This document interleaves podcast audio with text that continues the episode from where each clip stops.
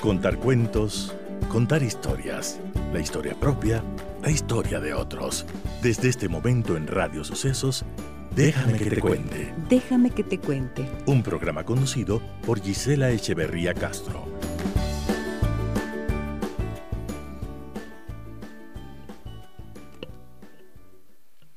Ojalá seamos dignos de la desesperada esperanza.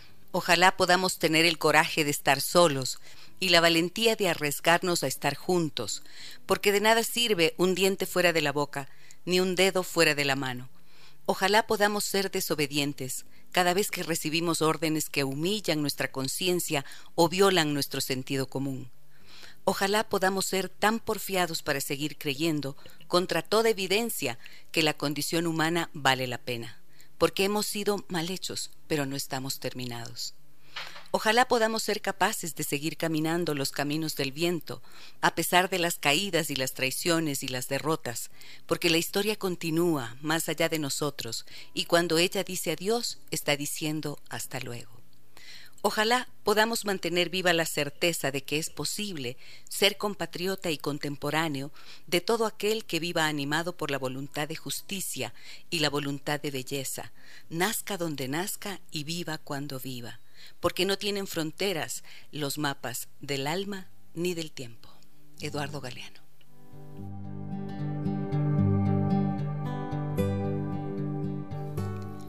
Les saludo en esta mañana, amigas y amigos, en 101.7 FM Radio Sucesos y a quienes nos escuchan en www.radiosucesos.fm. Esta mañana hablaremos con el doctor David Monar. ¿Y de qué vamos a hablar? ¿Qué pasa cuando te sientes estancado y vacío? Parece que este es un estado de ánimo y mm, un estado emocional por el que muchas personas atraviesan después de haber superado tantas otras etapas de la pandemia.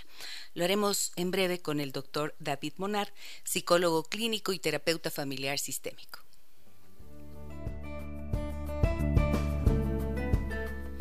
Con su triple efecto alivia el dolor, Voltaren reduce la inflamación y acelera la recuperación dándole alivio hasta por 12 horas porque no solo es movimiento, es una mayor alegría.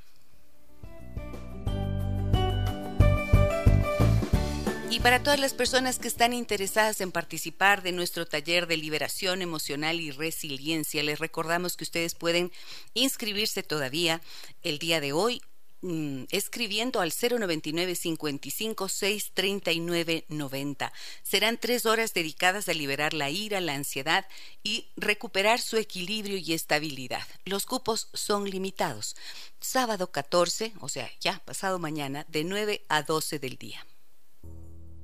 Déjame que te cuente. Déjame que te cuente.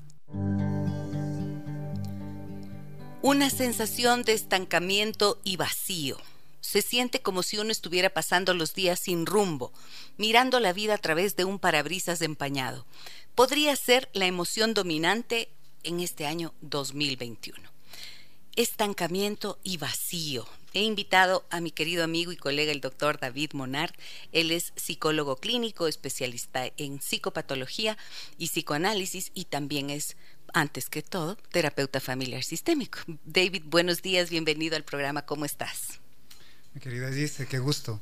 Eh, bueno, feliz de compartir este espacio contigo y, bueno, saludar también a toda la gente que te ve y, que te escucha todos los días en, un programa que creo que en este momento es un programa muy importante en nuestra sociedad. Muchas gracias. Me encanta que estés aquí con nosotros. Estaba conversando en interno que a pesar de eh, ser de conocernos tanto tiempo, es la primera vez que le voy a entrevistar. Así que vamos a compartir este espacio con un tema que es fundamental. El malestar que acabamos de describir tiene un nombre, se llama languidez y parecería que está caracterizado por esta sensación de vacío, decíamos, ¿no es cierto? Y una incapacidad para experimentar emociones. En muchas ocasiones quizás hay ansiedad o angustia, pero es un estado generalizado de desconcierto.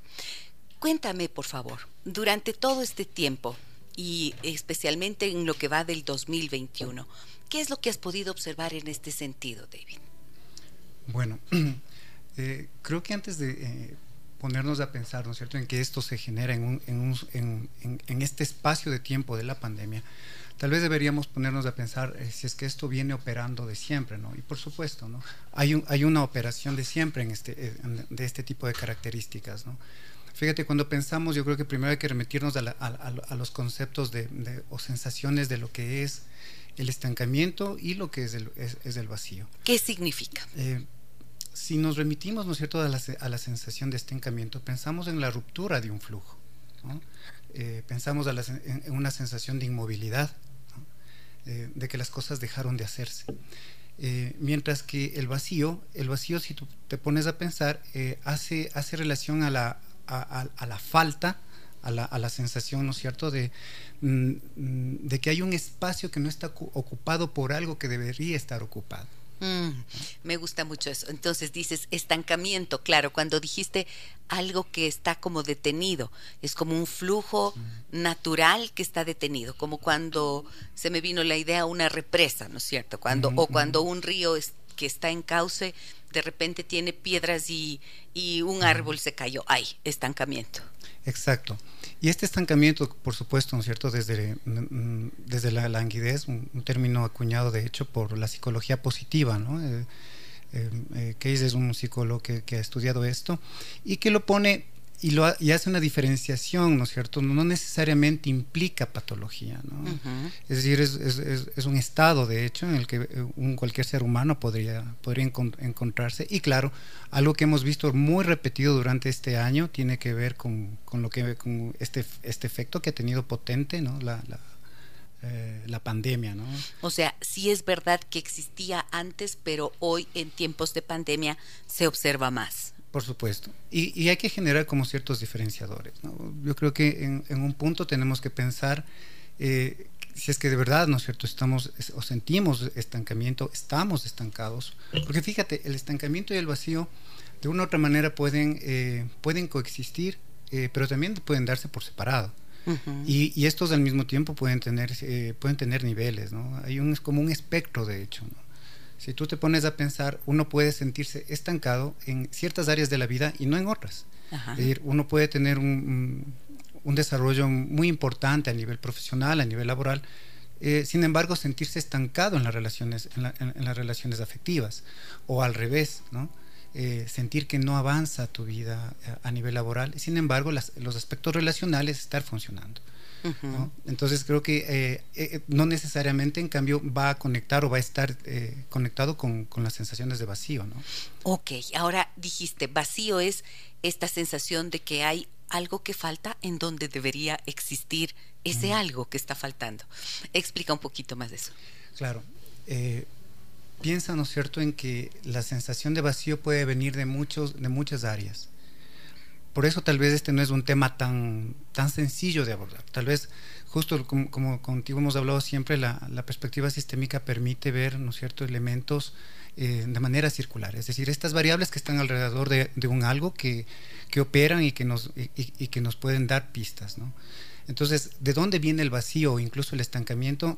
Generalmente si es que genera, y, aquí también es, importante señalar, si es que está generando eh, sensaciones de sufrimiento eh, eh, psíquico, ¿no? Si es que hay una sensación de, mucho malestar, entonces esto se debe abordar o intentar ver desde dónde está surgiendo. Porque mira, no hay que, hay, que tal vez generar esta, esta sensación de diferenciación, por ejemplo, del agotamiento emocional, que no es lo mismo, ¿no? El agotamiento emocional está conectado con, problemas, con conflictos de tipo, de tipo eh, em, emocional cognitivo, por ejemplo, la sobrecarga del trabajo en, un momento, pero que en un punto, ¿no es cierto?, se puede, uno se puede eh, desmarcar de estas situaciones solucionándolo rápidamente. ¿no? Hay, un, hay una sensación de agotamiento. Mientras la sensación de estancamiento, ¿no es cierto?, y el, vacío tienen otras características que se deberían, por ejemplo, abordar desde, desde, otras, desde otras perspectivas. Estoy pensando, por ejemplo, qué ocurre cuando eh, justo entramos y preguntamos a las personas qué ha pasado en su vida en función de, mm, sus pérdidas o de sus abandonos. Que esto sí es un, profundo generador en un momento de, las sensaciones de, vacío y de estancamiento. Es decir, tendríamos que empezar eh, diferenciar lo que puede estar ocurriendo en términos de este estancamiento o el vacío versus lo que puede ser el agotamiento. Aunque la sensación de estar agotado, cansado, desanimado, también correspondan al vacío y al estancamiento propios de la languidez. Es así, ¿no? De hecho, por eso te decía que hay esta sensación de, de, niveles casi. ¿no? Cuando esto es muy grave, incluso, ¿no es cierto?, debemos pensar si es que existe una depresión y abordarlo también desde ahí. Muy bien. Francisco León nos saluda en Facebook y nos dice buenos días, profes, abrazos. Un saludo grande para ti, Francisco. Em, el doctor David Monar y yo somos colegas, les decía, terapeutas familiares sistémicos y en Rimana Escuela Sistémica del Ecuador trabajamos formando terapeutas familiares sistémicos y mm, difundiendo nuestro paradigma porque consideramos que es indispensable, especialmente en un momento en el que bueno, no en un momento, toda la vida la familia tiene un papel protagónico y todo lo que ocurre allí equivale a aprendizajes significativos que nos conducen para bien y también que pueden conducirnos a vivir situaciones dolorosas. Así que bueno, voy saludando a quienes nos, nos están viendo en este momento en nuestra transmisión de Facebook Live y a quienes, eh, a ver, por aquí, Fátima, Pam, Pam Pam, no sé cómo decir, será Pamela, ¿no? Nelson, Gustavo, Adriana, Marta, Rosa, Marlene, Javier. Eh, un abrazo para todos ustedes. Marco, eh, gracias también por eh, estar con nosotros en esta mañana. Pueden contarnos desde dónde están ustedes conectados. Nos escuchan en 101.7 FM y también en radiosucesos.fm. Bueno, les cuento que Em, estoy bien contenta de todos los mensajes que nos llegan, de la confianza que ustedes depositan en nuestro programa, nos escriben a través de redes sociales, nos cuentan sus historias y también nos hacen preguntas. Y por allí, precisamente en este, em, eh, dentro de este espacio que hemos abierto para que pueda ser, eh, puedan contarnos las cosas que les inquietan o les preocupan, recibimos un mensaje que nos decía así. Felicitación por su bello programa. Necesito su ayuda, por favor. Hace algunos años, incluso antes de la pandemia, he pasado pensando en una idea de negocio para poder trabajar. Soy madre de dos niños pequeños y con la pandemia se ha agravado la situación, pues no puedo ya ni disfrutar estar con mis hijos. Siempre estoy pensando en qué puedo hacer para generar ingresos, ya que lo que gana mi esposo es apenas el básico. Siento que no tengo confianza en mí misma y no sé cómo organizarme con los niños y lo que quisiera hacer para trabajar. ¿Me puede orientar? Por favor, para aliviar mi alma, dice, ya que paso muy desmotivada y enojada conmigo misma, porque con 38 años ya debería saber qué hacer y cómo hacerlo. No puedo autocontestarme qué me gusta hacer o qué sé hacer bien. Tampoco tengo personas a mi lado que puedan darme esos indicios. Quisiera saber por qué me pasa eso y cómo arreglarlo. Bueno, precisamente, eh, precisamente tenemos a esta amiga que nos escribió, a, nos escribió a las redes sociales y la tenemos en la línea porque dije yo, a ver, una persona que está viviendo esto me parecía que representa mucho la situación de tantas otras personas que pueden estar atravesando por lo mismo. Entonces, eh, la tenemos en la línea. Ella quiere conversar con nosotros en esta mañana y le doy la más cordial bienvenida. Me ha pedido que le llame Patricia. Ahora todas son Patricias. Antes eran Anitas, ahora son todas Patricias. Hola Patricia, buenos días, bienvenida al programa. ¿Cómo estás? Buenos días, doctorita. También al doctor psicólogo. Buenos días. Les agradezco mucho por este espacio y la oportunidad de poder conversar mi, situación para poder encontrar una, una solución. Eh, Muy bien. que como usted bien lo dijo, estoy mucho tiempo buscando. Ok, una cosa que me llamó a mí la atención era que tú dices en el texto que nos compartes, Patricia, eh, que con 38 años tú sientes que ya deberías saber qué hacer y cómo hacerlo. Esta es la primera inquietud que a mí me surge y el doctor Monar te va a ir preguntando otras cositas. Explícanos eso. ¿Qué quiere decir que no sabes qué hacer y cómo hacerlo? Eh, bueno, yo cuando estaba en la época de, universidad, eh, estudié una carrera comercial, yo saqué el título superior y estuve un tiempo trabajando en un negocio familiar. Vendíamos repuestos de autos y bueno, después de eso, ese negocio se cerró, se vendió.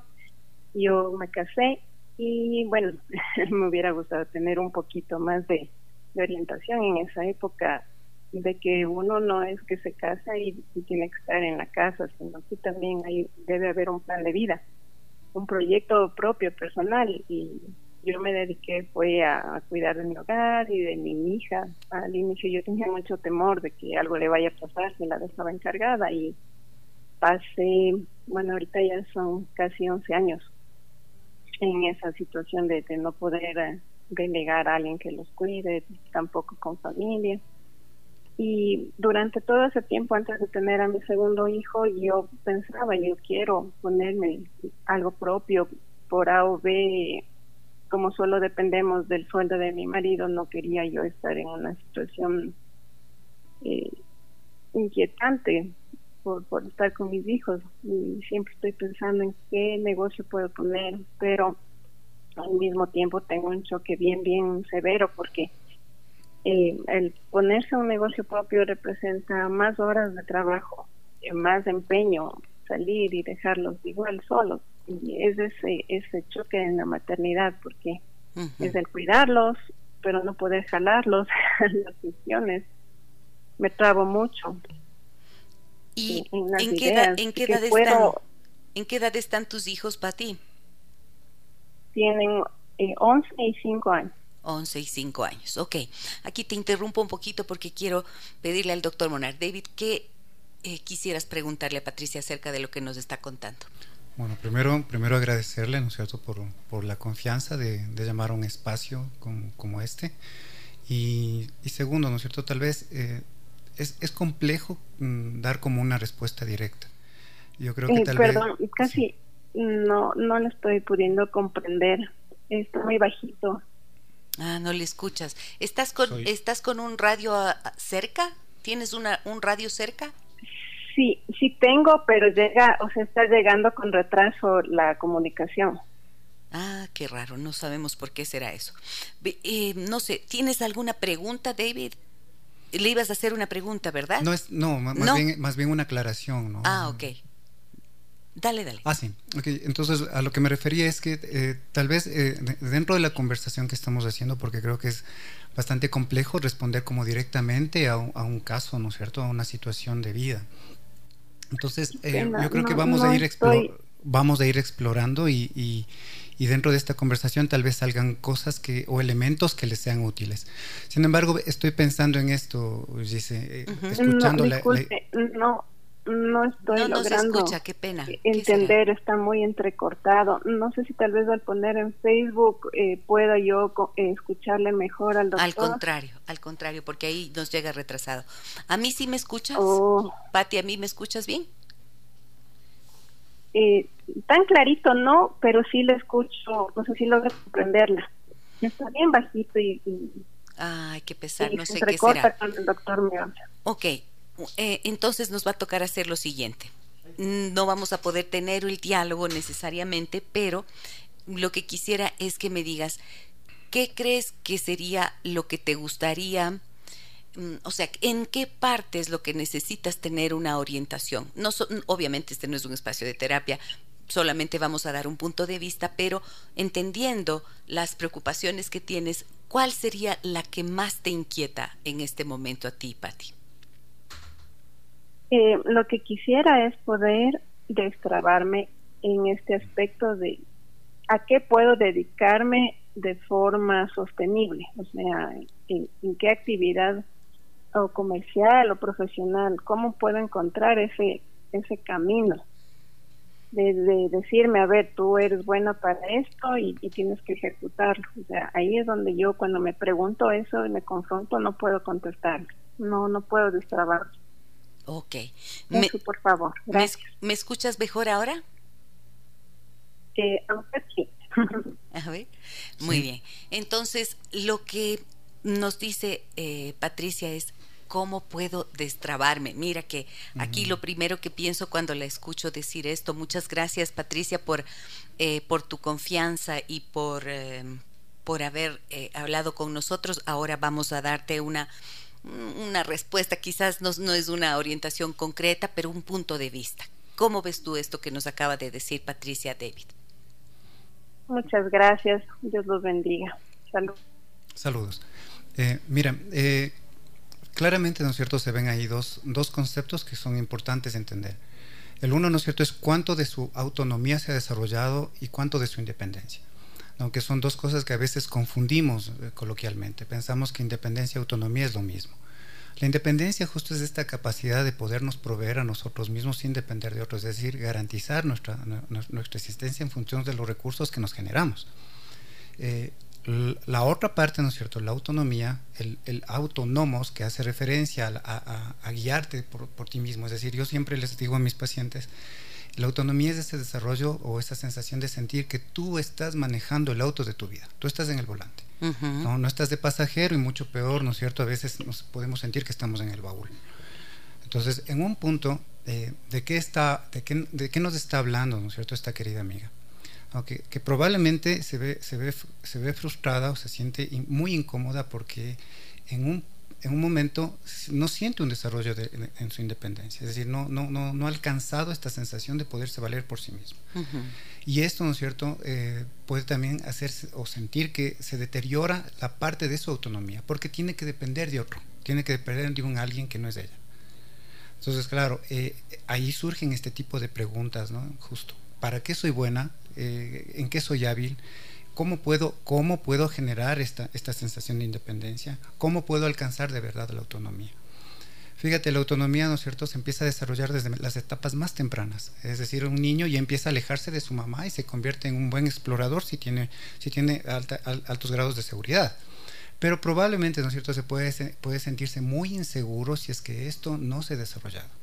Entonces, en la vida, en la vida adulta, muchas veces pueden replicar este tipo de conductas, dice. Uh -huh.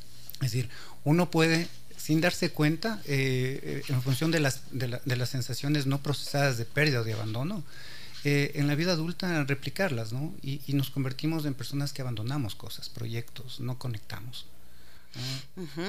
Ok, y esto que estás mencionando, David, me lleva a pensar que... Mmm, me, llega me lleva a pensar en esta palabra que acaba de usar en este momento Patricia, ¿no? Dice, quisiera destrabarme. Mm. Miren, justo es lo que estábamos viendo hace un rato. Esta sensación de estancamiento y de no poder.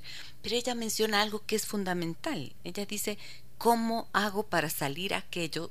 Primero, si no sé qué va a ser eso, mm. hacia dónde me voy a dirigir, número uno. Y luego dice, ¿y cómo les dejo a mis hijos? Entonces es como, yo la veo como sintiéndose atrapada. Uh -huh. Y esa es una sensación horrible, porque es, no veo el futuro y tengo un exceso de presente, pero el pasado también me, me, me angustia, me desespera el no saber cómo llegué hasta este punto, ¿no? Entonces ella dice, ¿cómo puedo destrabarme? ¿Qué se te ocurre a ti? ¿Qué le podrías recomendar? Insisto, es un punto de vista, no es un espacio de terapia. Por supuesto. Mira, yo creo que en un momento lo primero, ¿no es cierto?, es mm, no dejarnos ganar por la desesperación de estar en estos estados. A veces hay que aprender a quedarnos en estas, en estas sensaciones. ¿Por qué? Porque este tipo de sensaciones también nos convierte en, muy recursivos. Cuando, cuando aprendemos a quedarnos eh, con las sensaciones mm, de estancamiento y de vacío, también nos lleva a pensar y a reconocernos de una manera que tal vez antes no nos habíamos reconocido.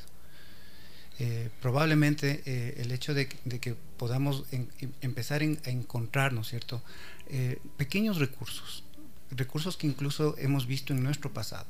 Muchas veces se nos genera un tipo de visión de túnel cuando estamos en, este, en, en estos espacios, ¿no? Y dejamos de ver aquello que en un punto de nuestra vida ya hemos usado. entonces regresar a ver cuándo hice ciertas cosas, ¿no es cierto?, que me funcionaron para salir de estas sensaciones.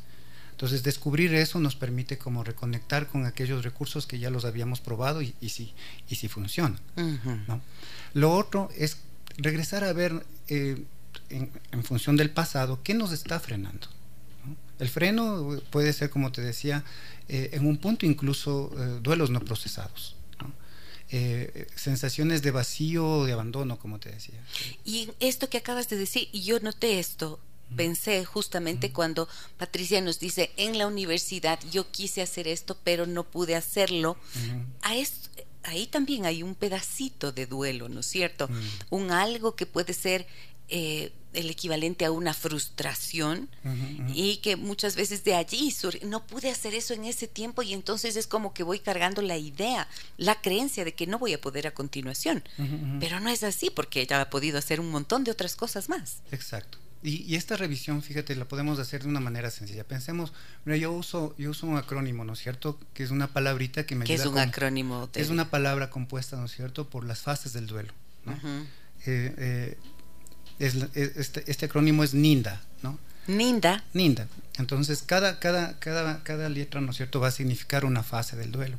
Hagámonos estas preguntas para, para ubicarnos si es que de verdad hemos o no procesado duelos que cuando pensamos en efectos de nuestro pasado y pensamos en la primera fase, ¿no es cierto?, en la negación, pensemos si es que eventos potentes en nuestra vida, ¿no? fuertes, eh, los seguimos negando, pero ojo, ¿no? Negar no solamente es pensar que no ocurrió, sino también que no nos afectó para nada, siendo mm. algo que pudo haber sido muy potente.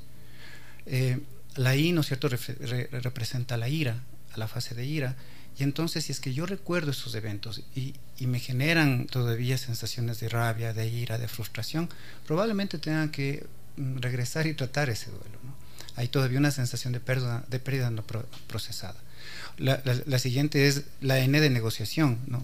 Es decir, empezamos a negociar y parte de la negociación, aunque no lo creas, es tapar esto con otras cosas. Desplazamos la sensación, por ejemplo, a, convertirnos en compradores compulsivos o empezar a hacer cierto tipo de actividades que no nos permiten entrar en el duelo.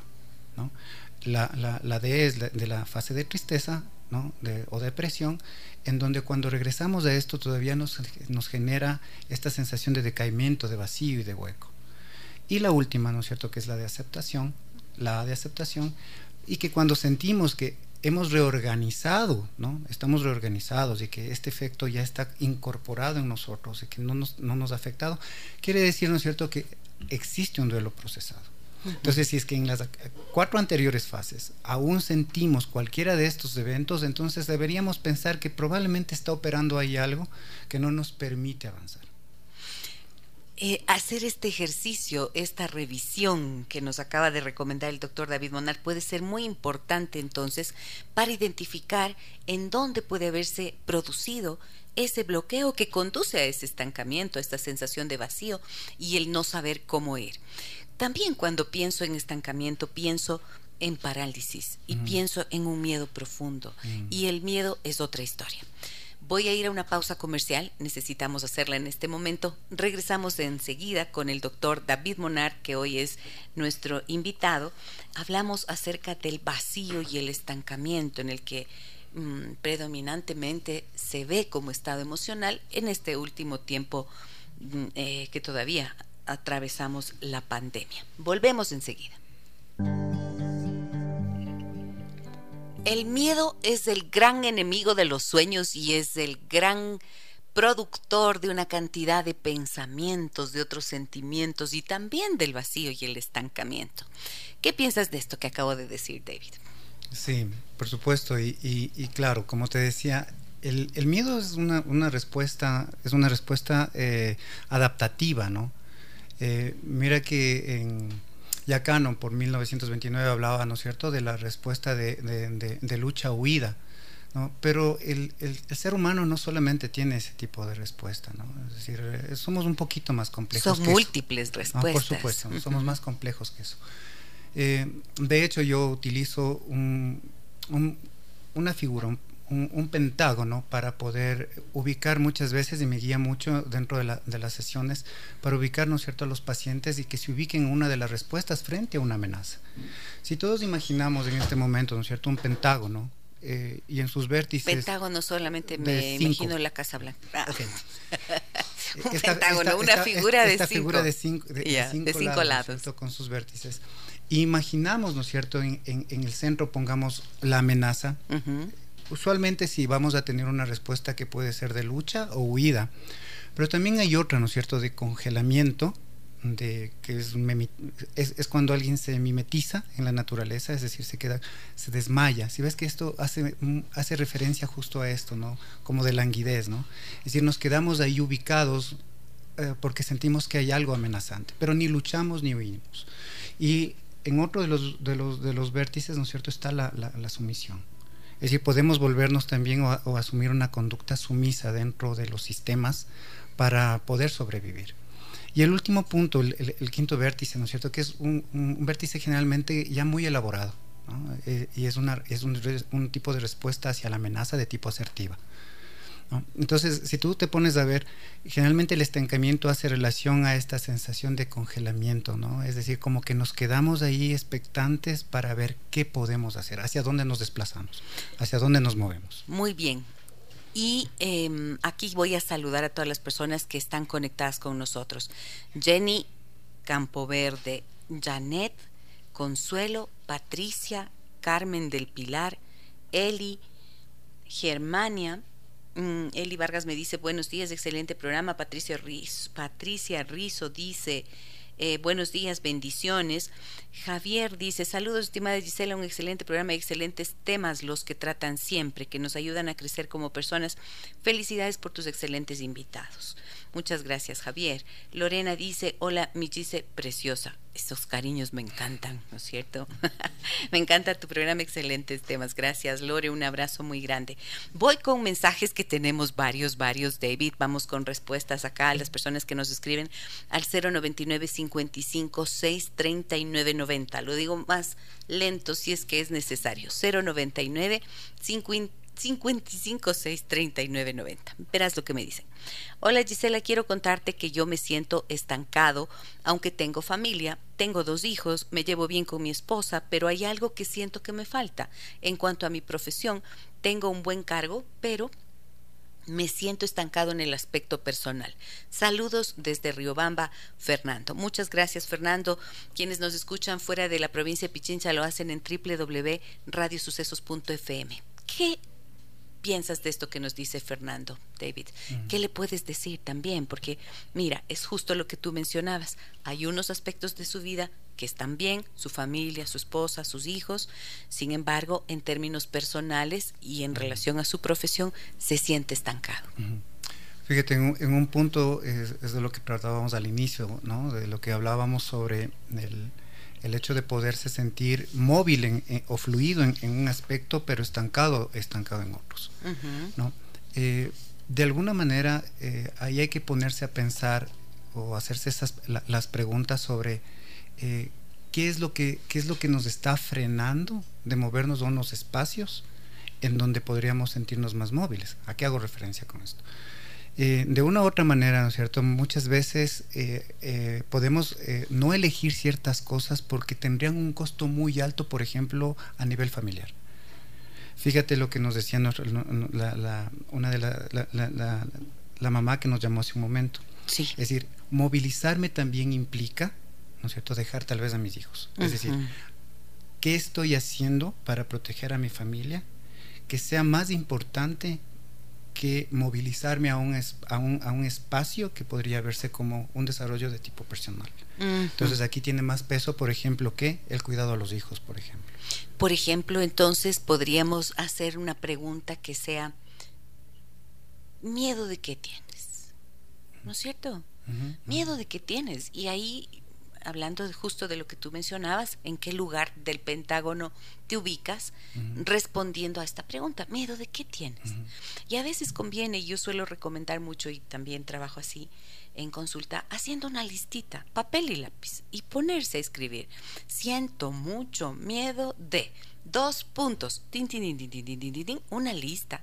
Y es una primera forma de poder sacarlo de uno, ¿no es cierto? Luego leerlo veces a uno le ayuda tanto a poder reconocer y decir eso en voz alta. Es como parte de exorcizar, digo yo, ese miedo. Sí, y, ahí nos podemos encontrar justo con elementos bastante significativos que como tú y yo, al ser sistémicos, al ser terapeutas familiares, eh, no podemos ver este tipo de casos aislado, es decir, no lo podemos ver de manera individual. No es solamente algo que le pasa dentro de la cabeza a la persona. Lo vamos a sentar dentro de, dentro de un contexto que es la familia, ¿no es cierto? Y, y en ese sentido, fíjate cuánto, cuánto de, de, esto que me acabas de decir tiene que ver, por ejemplo, con estos excesos de la vinculación a las familias de origen y, en, detrimento de la sensación de autonomía. Es decir, muchas, muchas veces podemos sentirnos estancados por no movilizarnos hasta, hacia ese otro espectro de la autonomía. Es decir, hay una lealtad hacia la, familia, hacia la familia, a la familia nuclear o a la familia de origen. No, piensa en, este, en estos casos, por ejemplo, en el que alguien se puede sentir estancado o un hijo se autosabotea, una hija, un hijo se autosabotea por regresar, ¿no es cierto?, a la familia y, por ejemplo, actuar como un, amortiguador dentro de las relaciones, dentro de las relaciones familiares de sus padres, para evitar violencia, para, para evitar separación, para evitar separación, para protegerles. Entonces, fíjate que en ese caso ah, está eligiendo, o más bien, no está eligiendo cosas de su propia vida, autonomía. Sin embargo, ¿no es cierto?, cumple con la familia. De alguna manera, hay una deuda que paga. Y ahí estamos en graves problemas, porque entonces, mientras no exista la voluntad de cortar con aquello, y eso no significa cortar con la relación, sino cortar con esta lealtad tan fuerte que te impide avanzar es difícil, pero precisamente por eso lo estamos mencionando, porque a veces al escuchar algo así uno se da cuenta y en el darse cuenta puede empezar a caminar o a actuar de forma distinta. Miren lo que me dicen por acá en Facebook. Les pido por favor a quienes están en Facebook conectados ahorita, eh, que si les parece importante lo que estamos eh, compartiendo con ustedes, hagan el ejercicio sencillo de darnos muchos corazones para empezar y luego compartan, compartan el video en sus propios muros para que más personas tengan acceso a esta información. Me dicen por acá, hola Gisela, primero quiero que sepas que mi familia y yo siempre te escuchamos y los temas que topas con tus invitados nos parecen geniales. Me alegro mucho, muchas gracias. Y el tema de hoy me parece estupendo ya que me siento identificada con eso. Soy Francisca, tengo 35 años. Hace algunos años que tengo ese sentimiento de estar estancada y vacío. Nada me llena. Intento realizar actividades con mis amigos o con mi familia para sentirme mejor, pero cada vez me siento más desconectada de todo, incluso de la vida. No soy madre, no tengo una pareja estable, ya que hace un tiempo terminé la relación que tenía y siento que no logro recuperarme de eso, aunque ya son cuatro años. En mi vida profesional me va relativamente bien, pero siento que no es suficiente soy economista y muchas amigas me dicen que tengo depresión, pero he leído sobre eso y aunque en esa parte me siento identificada, no me siento deprimida, solo es estancamiento. No, solo es como que me desenchufé de muchas cosas, dice. A veces pienso que tener una familia podría ayudarme a salir de ese estancamiento porque estaría en otra etapa, una nueva y diferente. Saludos. Mm, aprecio tanto y agradezco profundamente la confianza que ustedes ponen en este espacio, de verdad. Muchas gracias Francisca por lo que nos comentas. Aquí Francisca David acaba de mencionar algunas cosas importantísimas, ¿no es cierto? Por ejemplo, que le han dicho que está con depresión y tú decías, no necesariamente va a ser depresión. ¿Qué nos dices, qué piensas de este texto, de este mensaje que Francisca nos ha compartido? Bueno, como te decía, en un punto si es que es necesario la valoración eh, a nivel clínico, se tiene que hacer, ¿no? Y, por supuesto, piensa, piensa que en un punto la terapia, la terapia psicológica eh, puede pasar por alto elementos incluso fisiológicos, ¿no? Es decir, ah, muchas veces puede ser una depresión, puede tener algún un tipo de problema hormonal que puede estar influenciando también esto. Y es, y es importante como salir primero de ese tipo de dudas para luego pasar a esto o sea, ir al médico, tú dices, hacer una valoración, unos análisis para descartar cualquier tema de orden fisiológico, hormonal o etcétera. Sí, definitivamente, ¿no es cierto? Porque eso, eso deja el espacio para justo topar eh, estos aspectos, ¿no? Eh, no nos dice la edad, Francisca, ¿verdad? Sí, 35 años. Mira. 35 años, no tiene pareja, ha salido de una relación hace poco no bueno, hace algún tiempo ya, y a veces piensa precisamente que teniendo un proyecto de familia o de pareja podría salir de ese estado. Ahí me parece que hay un tema importante. Sí, eh, me hacía justo referencia, ¿no es cierto?, a la, a la viendo desde el desarrollo psico, psicosocial, ¿no es cierto?, de Erickson, nos, nos podemos, podemos pensar justo en esta etapa de generación, de generatividad versus estancamiento.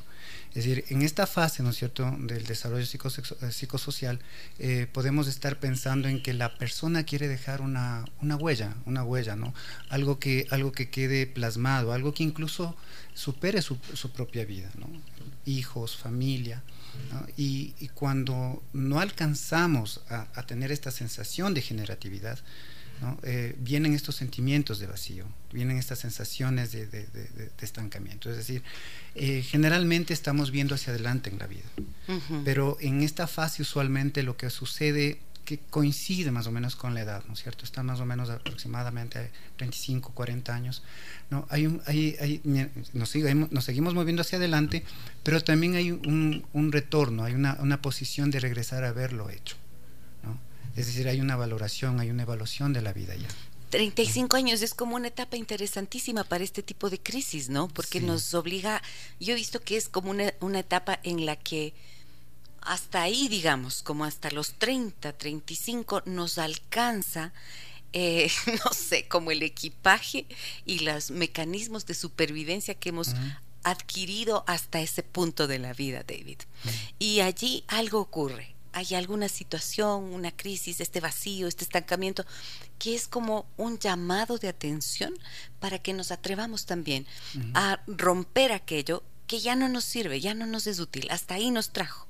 Pero luego em, es como también hay que verlo como una oportunidad de romper aquello que ya no es útil, como digo, y seguro, atravesando la crisis, podremos encontrar la nueva persona o esa que ha estado ahí a la espera para arrancar los siguientes 35, 40, 50 años, no sé. Sí, sí, por supuesto, porque el momento en el que eh, le damos un sentido a nuestra vida, ¿no? le ponemos un propósito, eh, de alguna manera si te pones a ver es, es, el, es el puente que nos permite como caminar, el piso que nos permite caminar sobre las sensaciones de vacío. Porque el vacío está, es decir, está. No, no, no, no. Siempre está, tú siempre quieres decir. Siempre está. El vacío no va a desaparecer. Claro, y es el sentido de la vida el que está en juego ahí. Mira, hay, hay, no sé si es que tú uh, conociste los, estos rompecabezas deslizantes esas piecitas cuadriculares que tenían un, sinnúmero de cuadritos. El cubo aquel. No, no, no, el, no el cubo mágico. El cubo de Rubik. No, no, es, es, este, estas piezas, estos, estos rompecabezas, ¿no es cierto? Con piezas móviles, con un espacio vacío sobre el cual tú deslizabas piezas para darle la forma. Sin ese espacio ah, vacío, es verdad, tú sí, no, sí, puedes, me acuerdo. no puedes mover, ¿no es cierto?, el rompecabezas e irlo armando. Me acuerdo el de los números.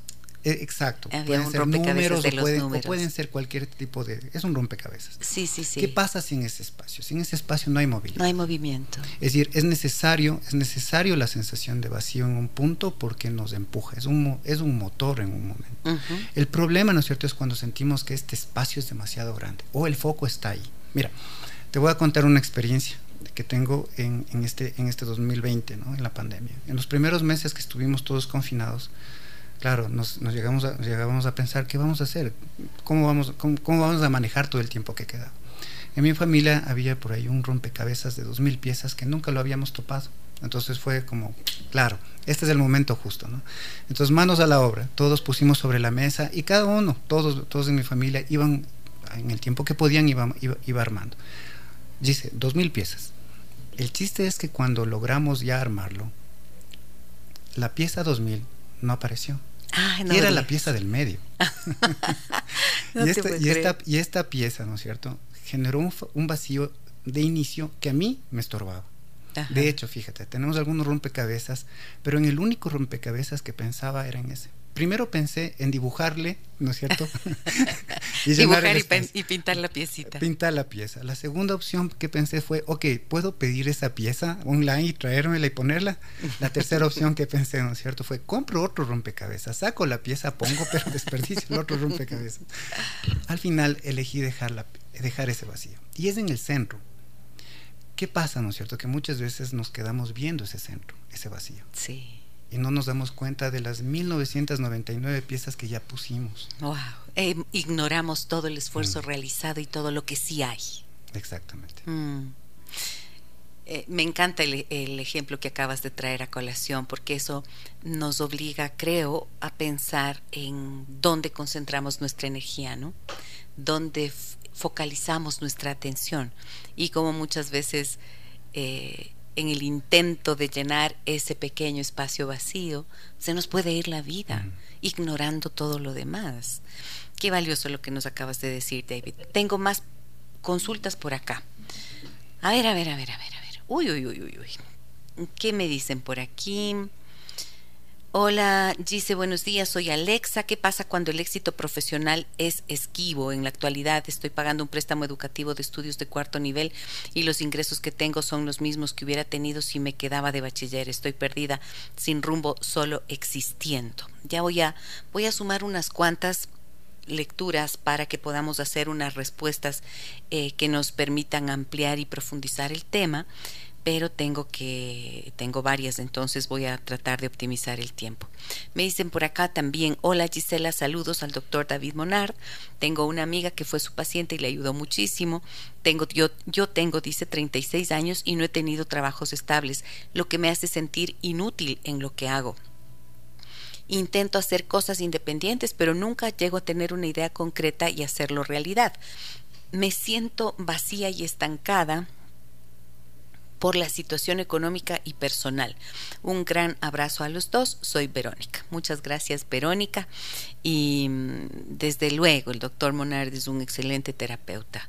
Buenos días, Gise. Me dice, soy Mónica Merizalde. Como siempre, el tópico de hoy excelente. Felicidades. Quiero decirle a Patti que soy empática con su situación. Pasé por esa situación y estaba con muchas deudas. Sin embargo, el hecho de que no se sienta cómoda es algo muy bueno. Patty mira en el Internet cursos gratuitos, prueba poco a poco cosas que no te comprometan económicamente y empieza a trazar metas chiquitas como por ejemplo despertar temprano y meditar, porque esos pequeños pasos te llevan a cambiar lo que no nos gusta. Ten fe, sé que lo vas a lograr. Qué hermosa Mónica. Qué bueno que estos mensajes se transmitan y se compartan a través de este espacio con las personas que se animan a contarnos sus historias. Felicitaciones por el programa. Nos dicen, ¿por qué al estar estancados nos cuesta pedir o buscar ayuda? Tengo, ah, ¿Tiene algo que ver con la autosuficiencia? Saludos cordiales, nos dice Jaime. A ver, David, vamos por aquí. Entonces, con Alexa que dice que solo está perdida sin rumbo y existiendo y un poco arrepentida de haber hecho esa inversión en su educación, ¿no es cierto? Porque dice, pucha, eh, me hubiera dado lo mismo si me quedaba de bachiller, porque los ingresos que tengo no corresponden al esfuerzo que hice en términos de una educación de cuarto nivel. Y luego... Eh, Verónica, que dice que también se siente vacía y estancada, estancada perdón, por la situación económica y personal. Y fíjate tú que estamos hablando de personas que están más o menos entre los 30 mm, y pico de años hasta los 36 que nos van contando. ¿Qué piensas de esto? Claro, como tú te das cuenta, ya empiezan las valoraciones. ¿no? Y en un punto no, no, está, no se están generando los resultados que estaban esperando sobre aquello en lo que eh, pusieron mucha energía muchas expectativas. Expectativas de energía, ¿no? recursos. Y, entonces al no, al no generar esta sensación de devolución desde la otra parte, ¿no? hay, un, hay, un, hay una posición de, mucho sufrimiento. Mira, eh, en un punto la sensación de, de, estancamiento lo que no nos permite es, es reinventarnos, ¿no? es, es, es replantearnos otra vez las cosas. Eh, yo creo que hay que preguntarnos, en, seguirnos preguntando todo un siempre cuál es nuestro deseo. ¿no? Reconectarnos con las sensaciones de deseo, es decir, qué es lo que de verdad yo deseo en la vida. Y claro, eso nos puede llegar, nos, nos puede dejar pensando un buen tiempo. Pero yo te decía, ¿no es cierto? No hay que, no hay que intentar tapar esto. Eh, el momento en el lo que no resulta es no ver esto, es, es verle a la cara verle la cara al problema. me siento estancado, siento vacío. ¿Qué está diciendo esto de mí? Eh, ¿qué, qué, encuentro eh, de fondo cuando, cuando siento? Siento que eh, me siento estancado por cosas que, que vengo acarreando de mi pasado. Y esto podemos darnos cuenta, por ejemplo, si es que pensamos en, en situaciones anteriores. Es decir, esto es la primera vez que me pasa. 30 años, 35 años, es la primera vez. O yo he sentido, ¿no es cierto?, estas sensaciones durante toda mi vida. Esas son preguntas que uno tiene que hacerse porque eso representa también qué está operando atrás. Sí. Ahora, hay una cosa, ¿no? Que pienso, David, es que mm, en la medida en que nosotros estamos atentos a lo que nos está ocurriendo y si somos como capaces de, de ver que esto es parte de la vida, también puede ayudarnos bastante, ¿no? Porque a veces se piensa que solamente a mí esto me está pasando. Y en realidad, todos, todos, todos, sin excepción, pasamos por este tipo de situaciones en algún momento o en varios momentos de la vida. Y creo que ahí es clave esta pregunta tuya. ¿Es ahora o me ha pasado antes ya? Dependiendo de en la etapa de la vida en la que estoy, esto va a tener un significado distinto. Y siempre piensen que es necesario también buscar la ayuda que sea necesaria para poder salir cuando ya sienten que esto se fue de las manos o que es repetitivo, porque entonces muchas veces las personas dicen, no, yo solito puedo, yo solita puedo, y no extienden la mano pidiendo la ayuda que se necesita.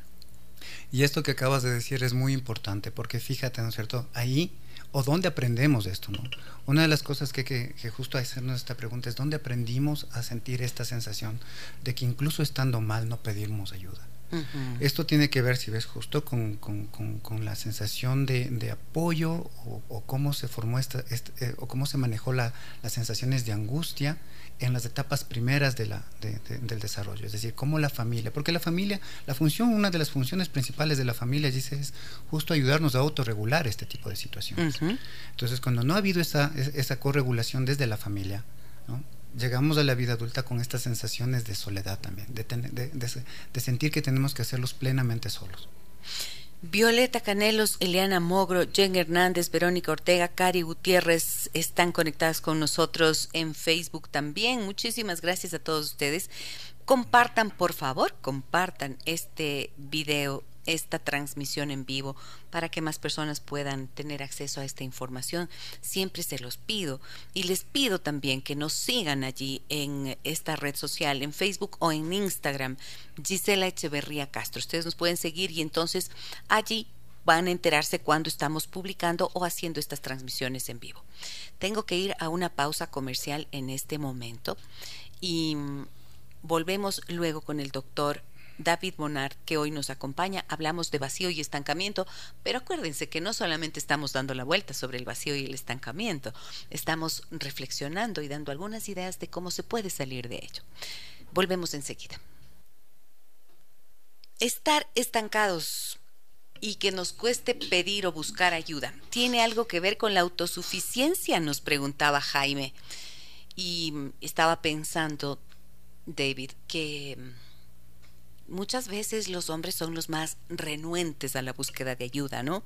No sé si tiene que ver con autosuficiencia necesariamente o quizás con este aprendizaje de la cultura que dice que no, pues que por ser hombres son fuertes, son valientes, siempre lo pueden resolver todo y les ubica en una posición, creo que incluso de mayor vulnerabilidad, porque más allá de ser hombres o mujeres somos seres humanos y en algún punto necesitamos siempre de un tercero que pueda tendernos la mano, que nos dé un punto de vista distinto y que entonces negarse a buscar esa ayuda eh, puede convertirse realmente en algo que termina autoperjudicándote. ¿Cómo lo ves tú? Mm, tal vez esto último que dices tiene que ver más con el efecto que genera. si es que yo me siento, siento autosuficiencia, que iría como en el sentido de lo que hablábamos, ¿no es cierto?, de los de altos niveles de autonomía y que generan bienestar, pues no, no, no tendría ahí ningún sentido. Sin embargo, si es que esta sensación genera malestar, ¿no? esta sensación de autosuficiencia genera malestar, en un punto, ¿no es cierto?, no pides ayuda aunque, aunque, aunque de verdad la necesites, tal vez tiene que ver con estos patrones aprendidos dentro, dentro de la familia. Sí. Eh, en un momento cuando, cuando sentíamos de niños o adolescentes la sensación de, de pedir ayuda, no la encontrábamos. Eh, no simplemente no estaba. Entonces es un, es un patrón, un modelo con el que crecemos y en la vida adulta seguimos operando de la misma manera. Correcto. María Belén Troya me dice, hola Gisela, qué gusto escucharte, me ayudas mucho. Quería consultar qué pasa cuando la pareja tiene miedo de decir te amo o expresar sentimientos. Gwen, Gwen, Gwen, Gwen. ¿Qué le voy a decir aquí a María Belén? ¿Qué le vamos a decir a María Belén? sí, a ver, su pareja no se anima o tiene miedo a decirle que la ama o a expresar sentimientos. Pues chicas, no sé, ¿qué, ¿qué se te ocurre a ti, David? ¿Qué le vas a decir a María Belén? No tiene que ver con el tema, pero de repente pienso, está estancada esta persona en su propio temor y cómo el otro puede hacer para romper ese ese cascarón de miedo que impide decir te amo o expresar los sentimientos. Mm, bueno, de verdad, claro, es, otro, es otro tema. Es otro tema. Es otro tema, sin embargo, ¿no es cierto? Tal vez pensar en, eh, en, que tal vez hay, hay, hay, maneras de expresar amor que no necesariamente van en la, en la línea de, poder poner en palabra, ¿no? Y tal vez hacer una... Vea, ese es un punto de vista masculino. y, probablemente hacer una lectura, ¿no es cierto? Si de verdad lo que está esperando es de verdad lo que implica el amor dentro de la relación de pareja. Eh, no necesariamente pienso, a ver, no, no digo que no se deba decir, que bueno que se diga, ¿no? te amo, te quiero, que se puede expresar, porque claro, será tema de será tema de, otra conversación. Vas a, volver, vas a volver por aquí para que hablemos de eso, ¿no es cierto? porque temas de pareja eh, también nos encantan. Claro, por supuesto, en donde eh, se, se, configura desde, desde el triángulo del amor, ¿no? Es decir, los afectos, la sexualidad y los compromisos, este, este estaría como afectándose dentro de la, dentro de la, del triángulo en, en, función de cómo se, cómo se demuestran los afectos. Ok. Vamos a ver, Patricia dice, Gisela, Patricia Rizzo dice, Gisela, yo creo que esta situación más la vivimos las mujeres, refiriéndose al vacío y al estancamiento, porque estamos ante la disyuntiva de sacrificar sacrificar, perdón, la familia para ir en pos de ayudar a sostenerla económicamente. Y Cari Gutiérrez dice, hermoso programa lleno de aprendizajes. Gracias, gracias, gracias. Triple gracias nos da Cari Gutiérrez y yo a ustedes también. Triples gracias por acompañarnos y por eh, hacer juntas, juntos este programa. A ver, tengo más mensajes por acá. Me dicen, hola Gise, lindo programa, gracias por compartir con nosotros. En mi caso, yo me siento estancado en el trabajo y de manera personal. El teletrabajo ha provocado que los jefes nos presionen muchísimo. No hay horarios. Veo a mi esposa desesperada con los niños, angustiada con los gastos, y yo atado a la computadora todo el tiempo. No sé si es normal sentirme así. No tengo ganas ni fuerzas para nada. Me siento estancado sin saber cómo salir. Soy Felipe. Felipe, muchas gracias por tu mensaje. Felipe nos acaba de, de hacer un un retrato, creo, de todo lo que la familia ha tenido que vivir en este tiempo, David, ¿no? Y quizás aquí pienso, no sé si es justamente este estancamiento del que estamos hablando o lo que tú decías, el agotamiento de esta sobreexigencia, de este exceso de presente que tiene, donde hay tantas responsabilidades por cumplir. Claro, se pierde, se pierde la sensación del disfrute, ¿no? Piensa que en un punto cuando ocurre esto, la, la ansiedad, la ansiedad que es un elemento que que permite de hecho operar muy bien, ¿no? Eh, nos, empuja a operar bien. Cuando tiene niveles altos em, empieza a generar malestar, ¿no? Y claro, en la pandemia vimos que la ansiedad en vez de volverse o, de ser una, un tipo de ansiedad aguda se convirtió en ansiedad crónica. Y, por supuesto eso, eso, eso va generando una alta sensación de malestar, llegando, ¿no es cierto?, incluso a convertirse en, en, en un momento en, angustia, es decir, llegando incluso a generar sentimientos de, de, indefensión, ¿no? de vacío, de una expectativa que, sobre la cual uno no tiene nada que nos pueda ayudar a vencer. Es decir, la angustia de alguna manera hace referencia a esa sensación de peleé lo que peleé, eh, voy a perder. ¿no? Por eso, justo, la muerte es, es, es, una de las angustias básicas. ¿no? Es decir, hagamos lo que hagamos, todos los seres humanos somos conscientes de que, a ver, de que vamos a envejecer, de que vamos a enfermar y de que vamos a morir. Y pero tratamos de olvidarlo a lo largo de la vida. Mm, exacto, pero esa angustia está operando. ¿no? Eh, esa angustia opera ahí, generalmente no, no, no, está presente, no está a nivel consciente, pero está operando. Ok, entonces, bueno, les quiero decir algo. Si ustedes... Em, a ver, si es que ustedes sienten que en este momento necesitan hacer algo a partir de lo que hemos conversado, de lo que han escuchado, necesitan hacer algo, puede ser buscar ayuda, dar un paso en el sentido de hacer este ejercicio del pentágono que nos planteaba el doctor David Monard, o lo que yo les recomendaba, hacer un ejercicio de poner por escrito cuáles son esos miedos que les impiden moverse. Esto ya es hacer algo. Y lo que nos recomendaba Mónica Merizalde, ¿no? Lo que le decía, em, haz pequeñitos ejercicios. Nunca hay que subestimar el valor que tiene una tarea pequeña, una tarea pequeña que ayuda a romper ese ciclo cerrado, ese cascarón duro, hermético que nos hacía sentir estancados, ¿cierto?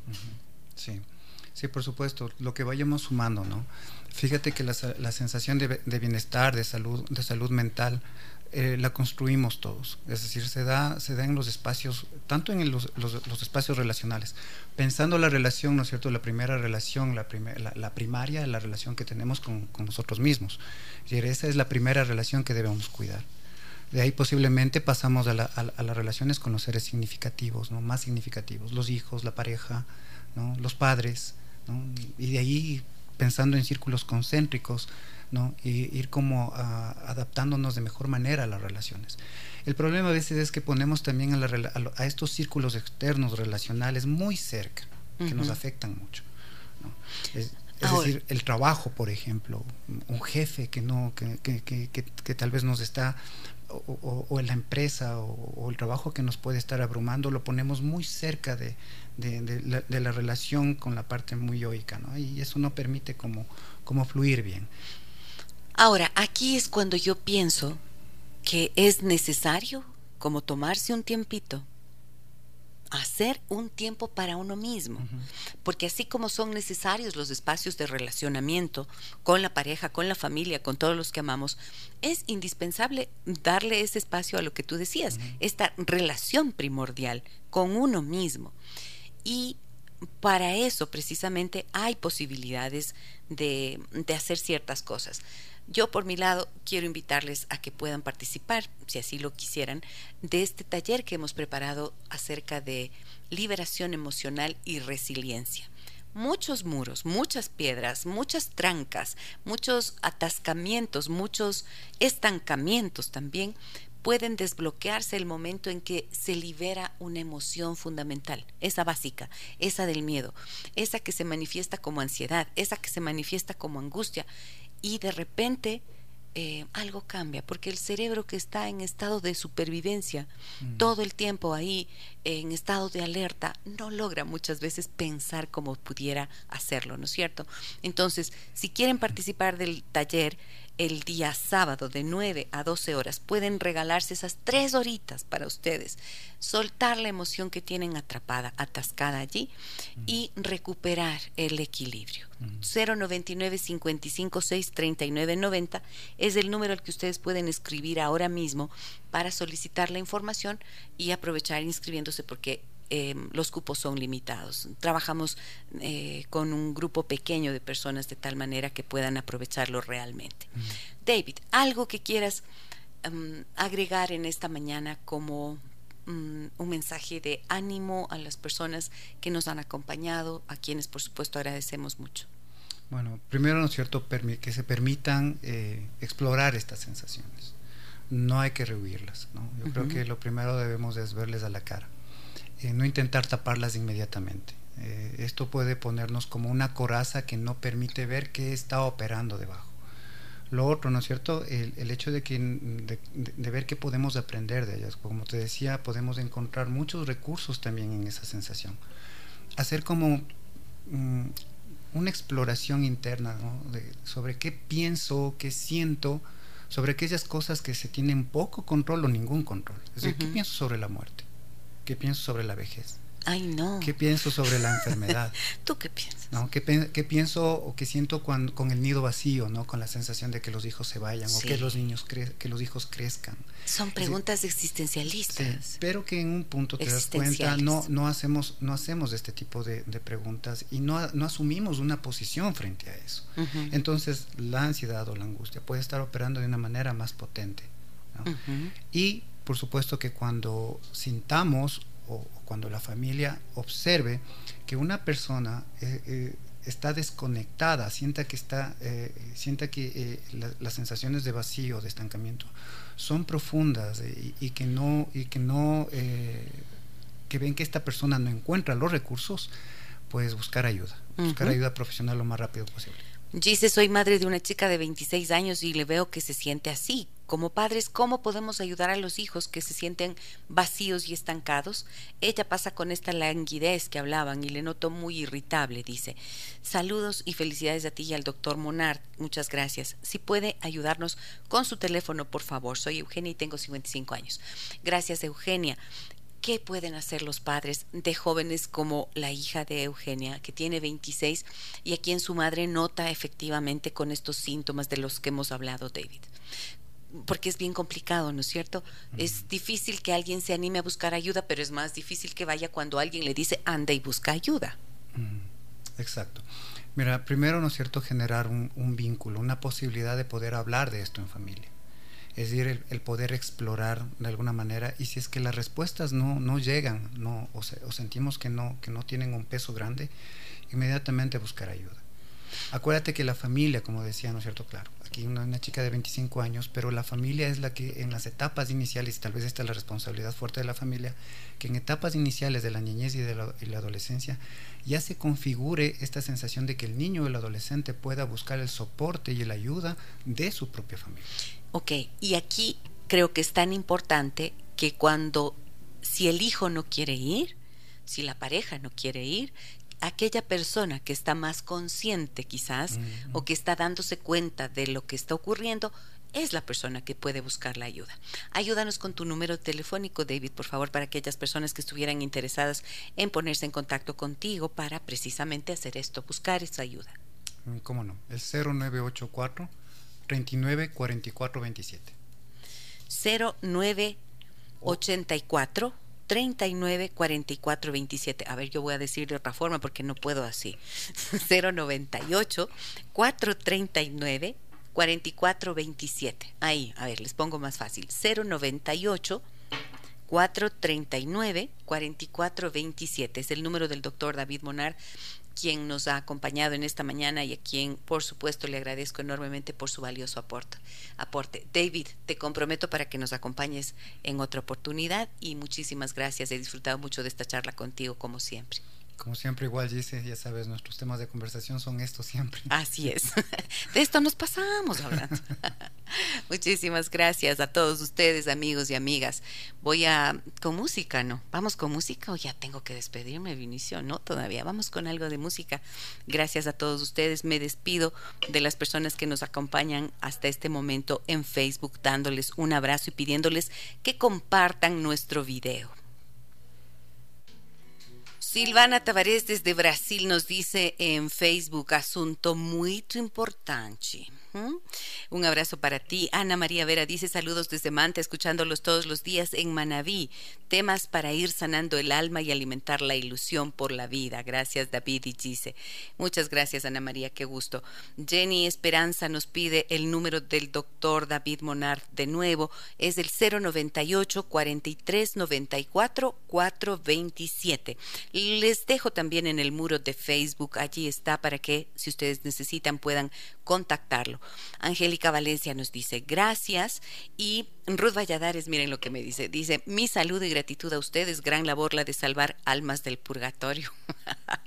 Un enorme y cariñoso abrazo, Gise y David. En la noche me repito los programas, a veces mi trabajo no me permite escucharlos en la mañana. Muy bien, para eso quedan precisamente en nuestro muro de Facebook. Compártanlo ustedes para que más personas tengan acceso a esta información.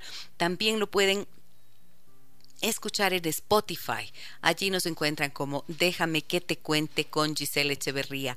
Y eh, mañana nuevamente estaremos por aquí a partir de las 9 horas con 30. Mañana nos toca banda sonora de la vida de quién, adivinen quién.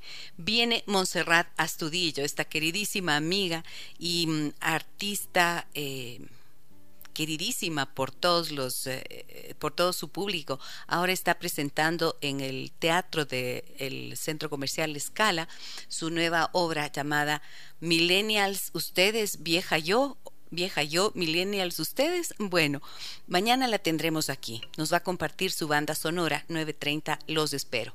Un gran abrazo a todos ustedes. Soy Giselle Echeverría. Hasta mañana. Las historias que merecen ser contadas y escuchadas. Historias que conmueven, historias que inspiran. Mañana, desde las 9 y 30, déjame, que, te cuente. Déjame que te cuente. Con Gisela Echeverría Castro.